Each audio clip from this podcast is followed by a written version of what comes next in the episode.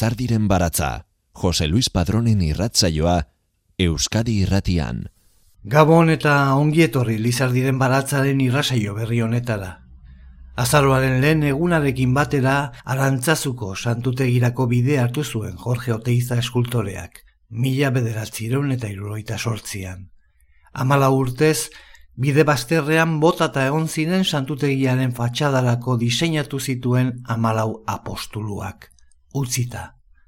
Lana bukatzera itzuli zen.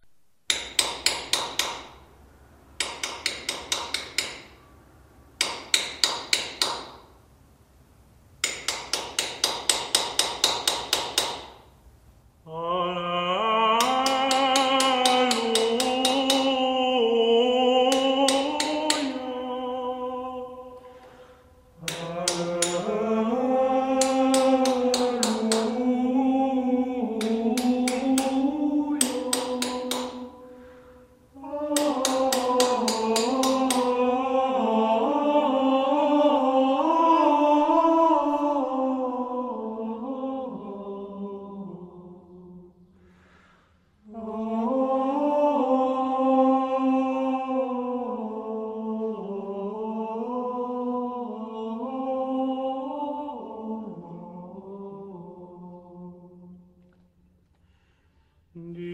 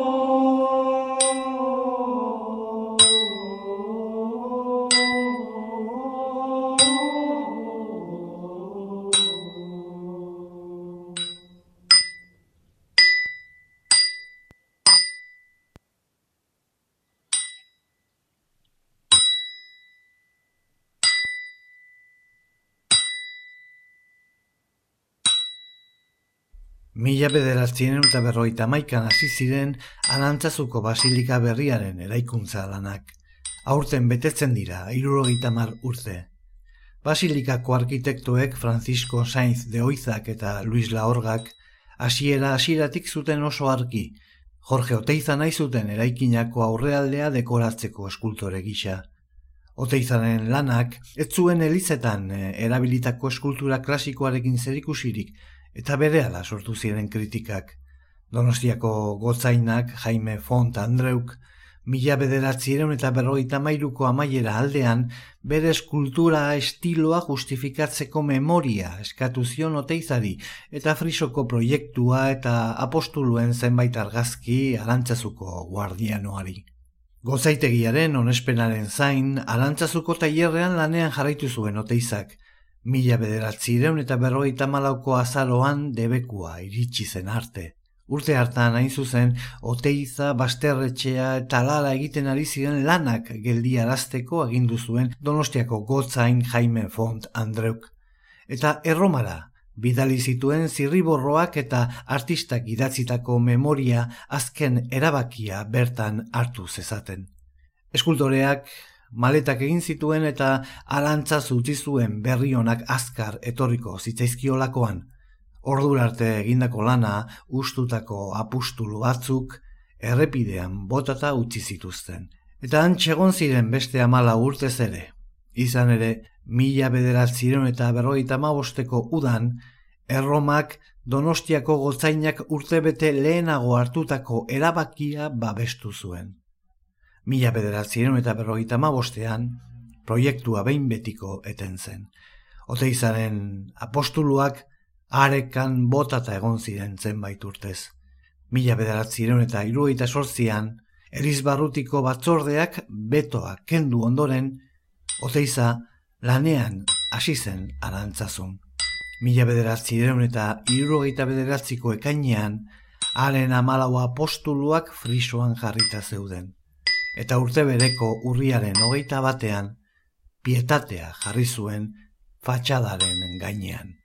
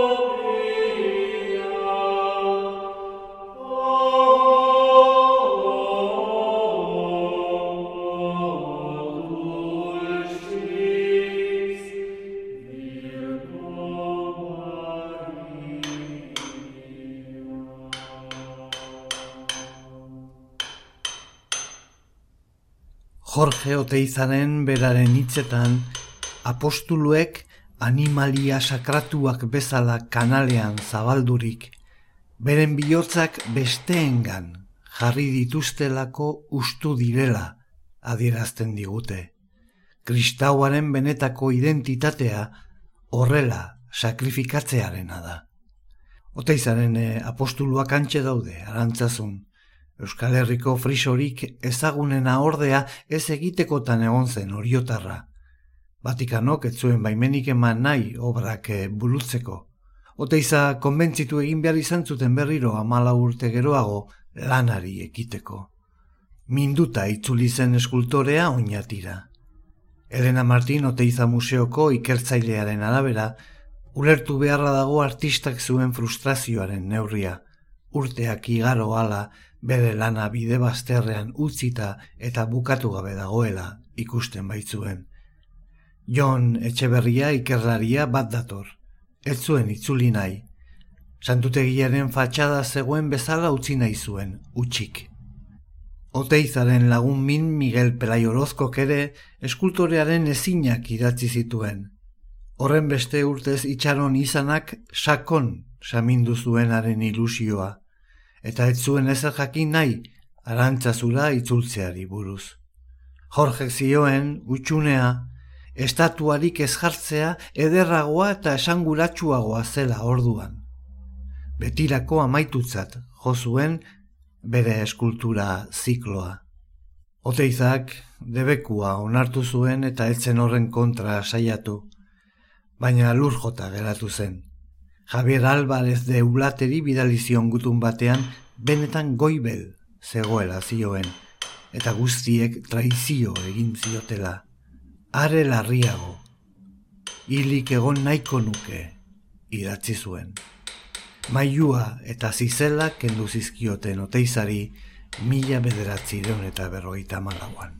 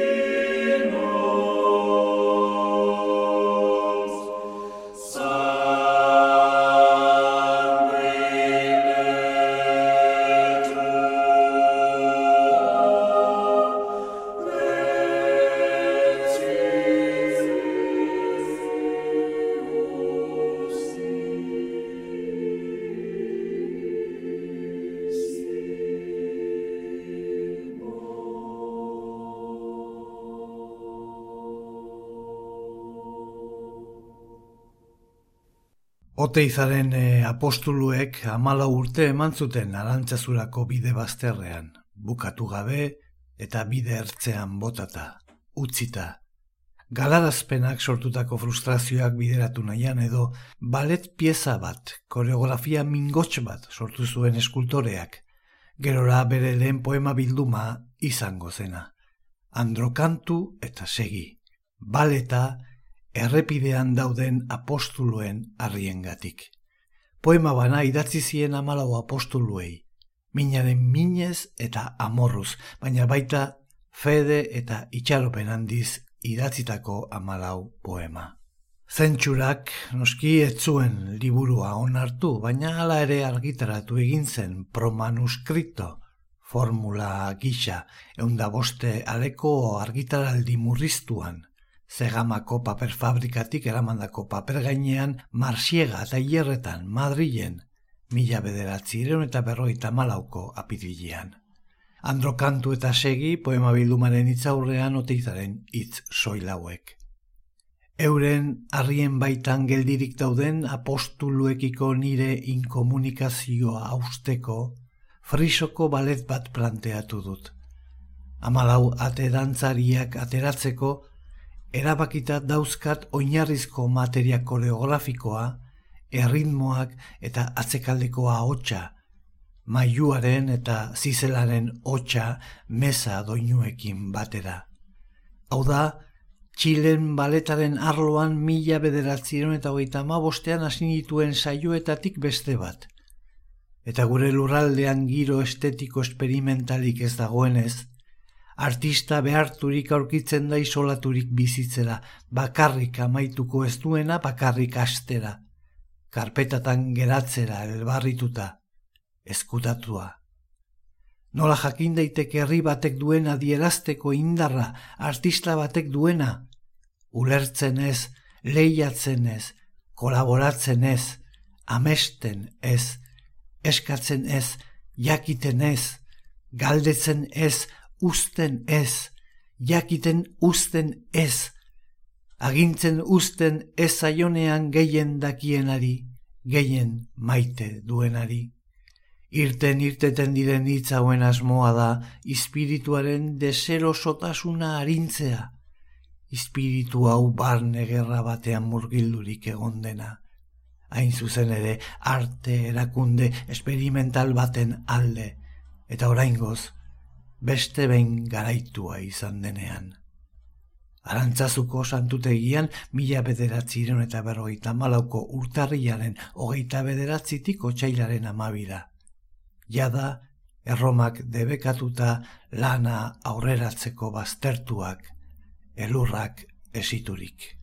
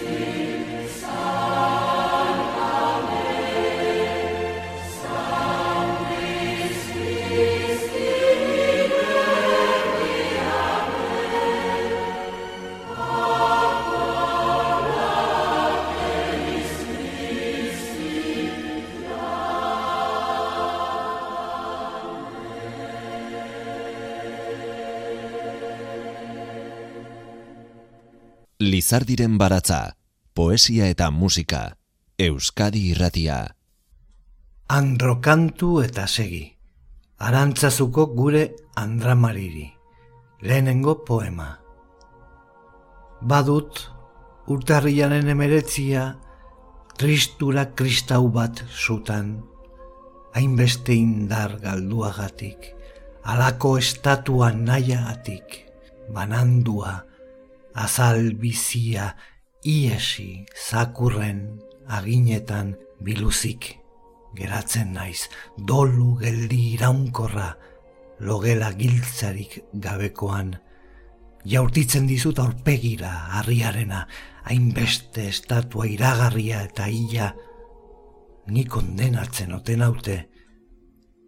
Nahi dut hemen altxa nire isiltasun eten berria lurrera, hitzez eman hainbesteko pixurik gabe egiaz kontatzeko konta ezin daitekena. Oraindik txistuka diarduten mamuak eskua luzaturik eungarren eskua eungarren utxarte irekia bertan botillatzen dut estatuaratzen dut zalantzazko nire ardo sumendi gardenetakoa bizirik dagoen gordailu. Onaino laster tristea eta zigortua sakonkiro.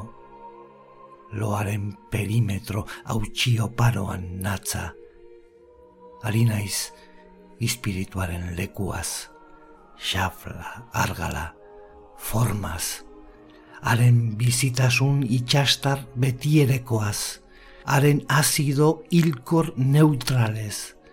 Gorputz sufritu egungoak bizitzaren lekuaz, ari naiz esaten banan-banan irurogeita mairu minutu isiltasunezko, debekuen errealitate ez legitimoa. Maite dut, jainkoa, eta gainerakoa apenas interesatzen zait. Ez naiz apez handien morroi, ez dut sinesten, Ez dakit ondo jokatzen ote dudan baldin aztertzen badut maitasuna.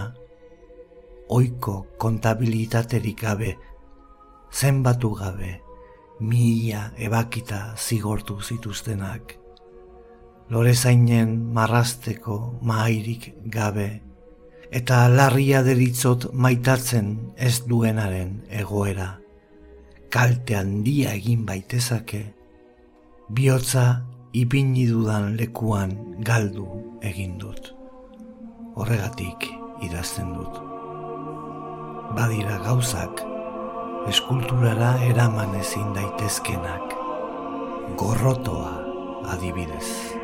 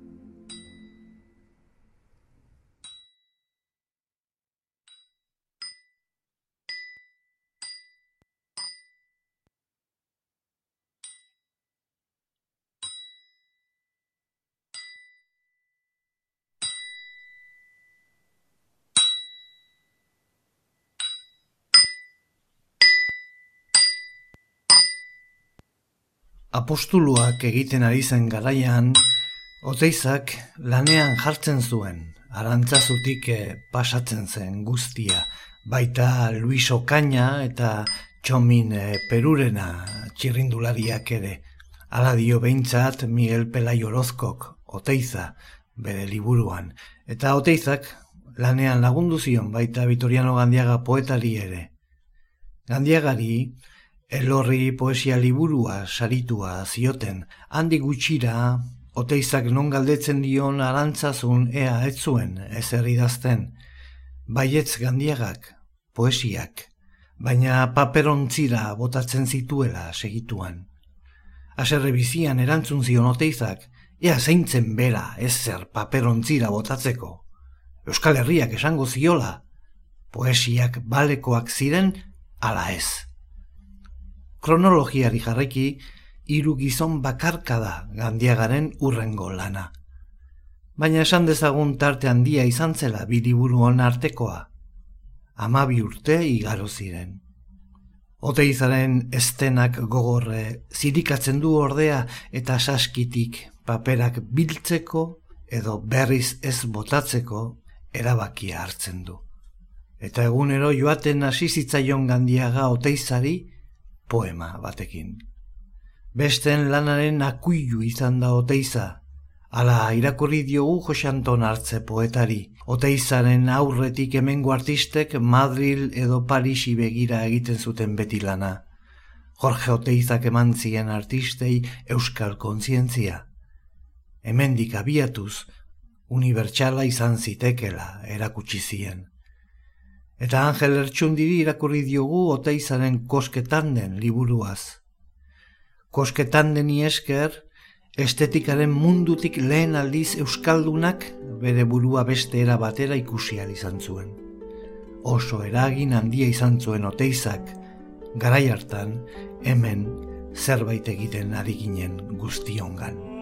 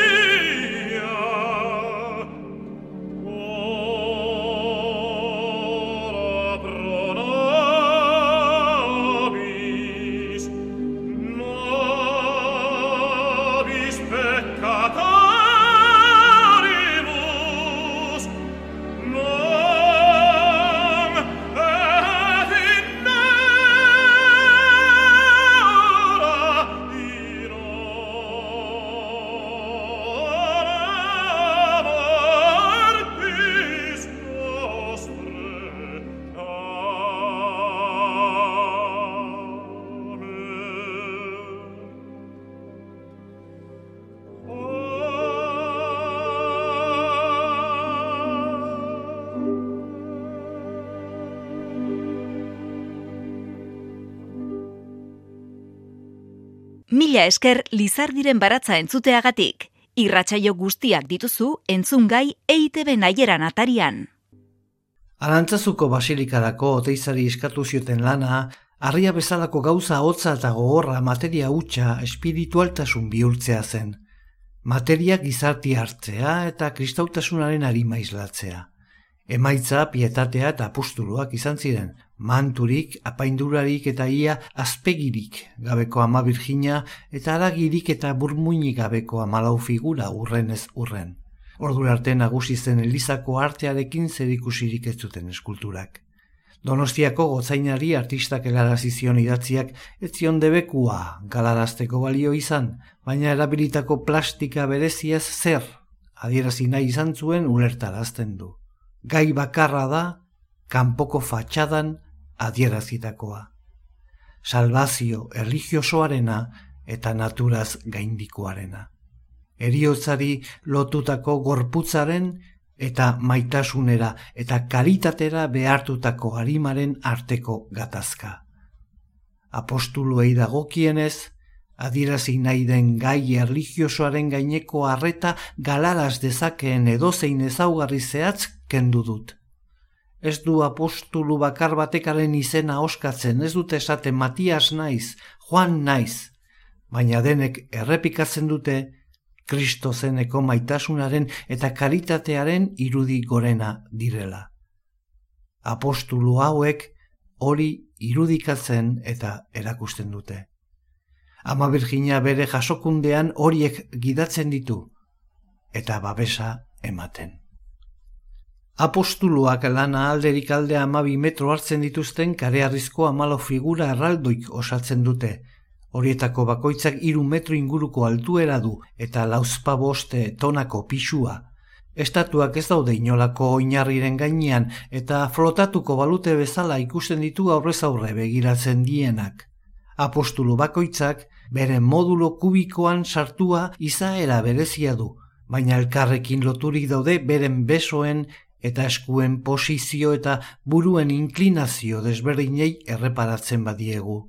Ikuslearen begiradak estatua batetik bestera salto egiteko beharra sentitzen du dinamismo hori dela eta oteizak berak frisoko baleta izena jarri zion begiek egiten duten dantzaldi horri. Hiperboloidea baliatuz aldeak biribilduak dituen ustutako zilindroa benetako identitate kristaua egozten die. Usturik irudikatzen ditu jainkoaz betetzeko eta bihotza bestengan jartzeko guztia eman dutelako. Arantzazuko naturari egindako omenaldi nabarmena dira postuluak, alde batetik, karearriak bertako mendiak dakartzako gora, bestetik, figurek eurek dituzten sartuneak eta volumen irregularrak urak arroketan eta uarretan behera egindako irudiak dirudite. Azkenik, modulo bakoitzaren itxura astunak mendiaren beraren izaera gogorra eta gordina islatzen du. Komposizioaren aldetik simetrikoa da obra. Kanpoaldeko mugak muturretan dauden bi figurek markatzen dituzte. Begira da erdirantz zuzentzen dute eta horren bestez multzoa biltzen dutela esan genezake. Gainontzeko apostuluek gorantz begiratzen dute. Pietateari egiten diote so. Bitxikeria moduan, oteizak etzien apostulei begiri jarri, otoitz egiterakoan, itxi egiten direlako. Pablori bakarri jarri nizkion bizulo txiki dio artistak. Laugarren apostuluari berriz, aurpegia guztiz kendu zion norberak berea jar diezaion apostuluen frisotik semea bizitariari eskaintzen dion amaren irudiaren gana begiradak egiten duen bidean pareta ageri da.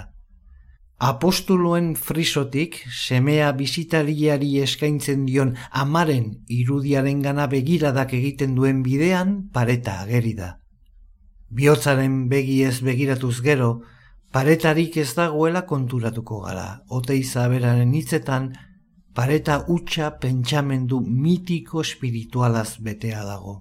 Ikuslea, haren begirada estetiko espiritualaz, ikusezina ikustera hel daiteke. Arantzazuko basilikarako egin zuen pietatea Miguel Angelenaren desberdina da, izan ere, amak ez du semea altzoan. Lurrean datza hilik eta ama bitartean, haren bihotz formako aurpegiaz zeruari deiadar egiten dio, eta aurrez aurre jartzen zaio. Mugitu gabe zerurantz egan ari direla dirudi. Buruz behera jarritako te baten itxura du eskulturak, eta hiru metro baino gehiago ditu altueran eta zabaleran.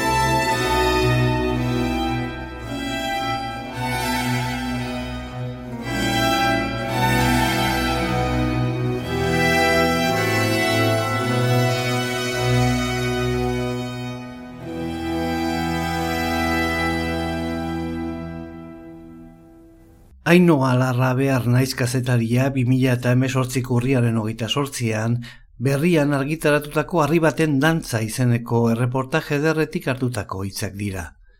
Honela dio mila bederatzireun eta irurogeita sortzik urriaren hogeita maikako arantzazuko santutegiaren kronikak. Oteizak bere lanari ekin dio berriz, asko eztabaidatu da eta zigortuta ere egonda estatua horiek moldeatzeko erabilitako formaz. Azaroaren lehen egunarekin egin zuen arantzazura. Mila bederatzi eta irurogeita sortziko azaroaren bia, arantzazuko santutegian. Mai beraren bueltan, Juan Zubieta Frantziskotarra eta Oteiza eskultorea. Kontratu bat dute aurrean, amala urte lehenago diseinatutako apostuluen frisoa bain betiko bukatzeko baldintza jasotzen dituena. Ez batak, ez besteak, ez zuten sinatu dokumentua. Sinadurari gabe gorde da utxik arantzazuko artxibategian.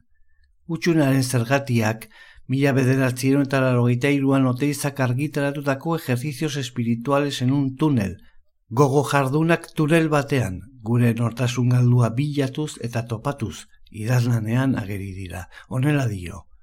Nik aldudan guztietan ez dut sinatzen, eta saltzen dut eskuan dudalanik itza, arantzazun, Bete ez ziren bi kontratu sinatu izan nekatuta uko egin nion hirugarrena sinatzeari, eta nire hitza ematen nuela, esan nuen. Zeri eutxi ez zuten burdinazko euskarri erdoilduak besterik ez zuen basilikaren fatxadak mila bederazion eta iruita sortzian, metro batzuk beherago, azkartzako biribilgunearen bazterrean berriz amalau marmol zati lurrean botata. Markina semeindik eramandako harriak ari zen otei zalantzen, onela saltzen du Elena Martin oteiza museoko ikertzaileak.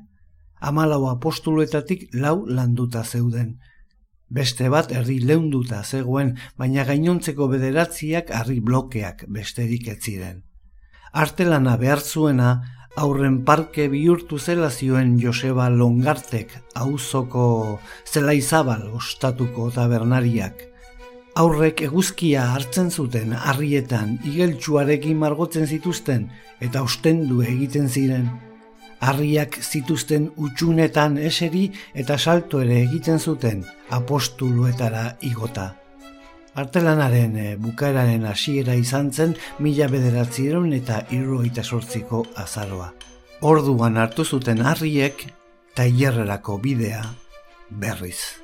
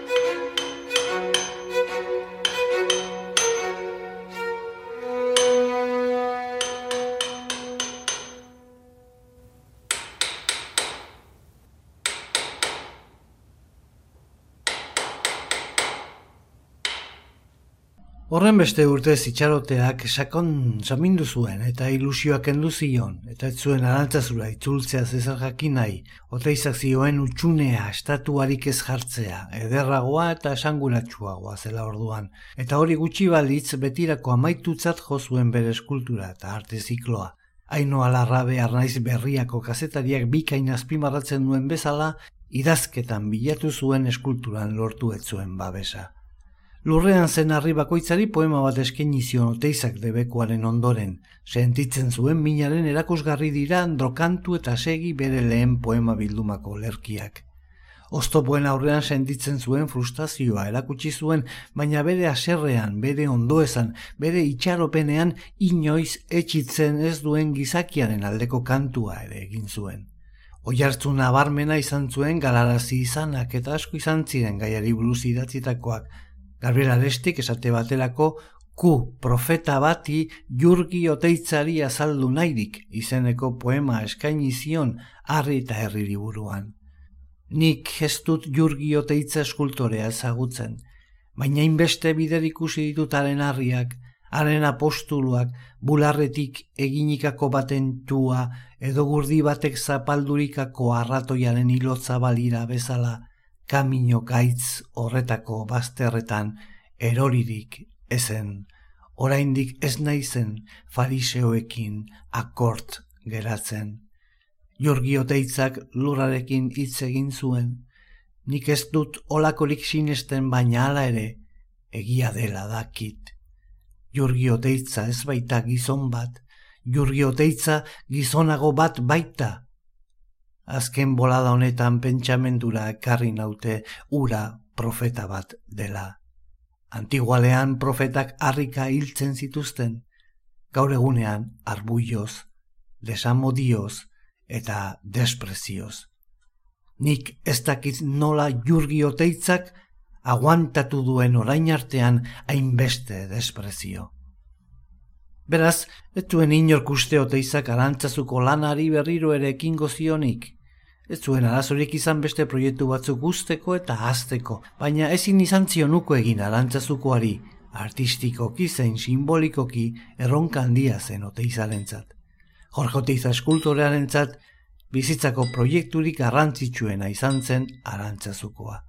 Mila bederatzi iron eta irugaita sortziko azaroaren batean itzuli zen eta sortzi hilabetetan amaitu zuen obra. Mila bederatzi eta irugaita bederatziko ekainaren amabitik amazazpira apostuluak frisoan jarri zituzten. Eta hil horren amaseian, pietatea egiteko arrizko blokeak iritsi zitzaizkion.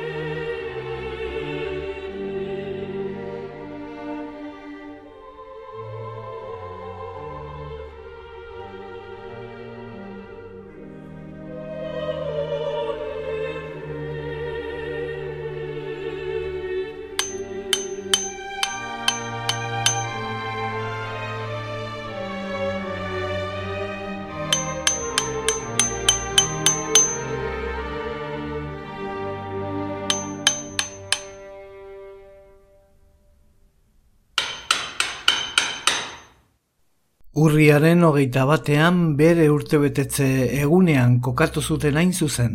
Amaren irudia semea oinetan duela, zeruari kontu eske deia dar egiten fatxadaren eh, goialdean. Horrela bukatu zen, oteizaren beraren hitzetan, Euskal Herriko Basilika handiaren aurreko paretean nire erligio eta bizimezua adierazteko aukera. Nire bizitza xumeko, ohorerik eta zorionik handiena. Egia esan proiektu arkitektoniko hau mila bederatzi eta berroita marrean e, hautatu eta mila bederatzi eta irurogeiko amarkadan gauzatu izana harrigarria da benetan. Mirari bat, ziurrenik. Mi esker zuen arretagatik eta datorren astean itzuliko gara androkantu eta segi aurrera.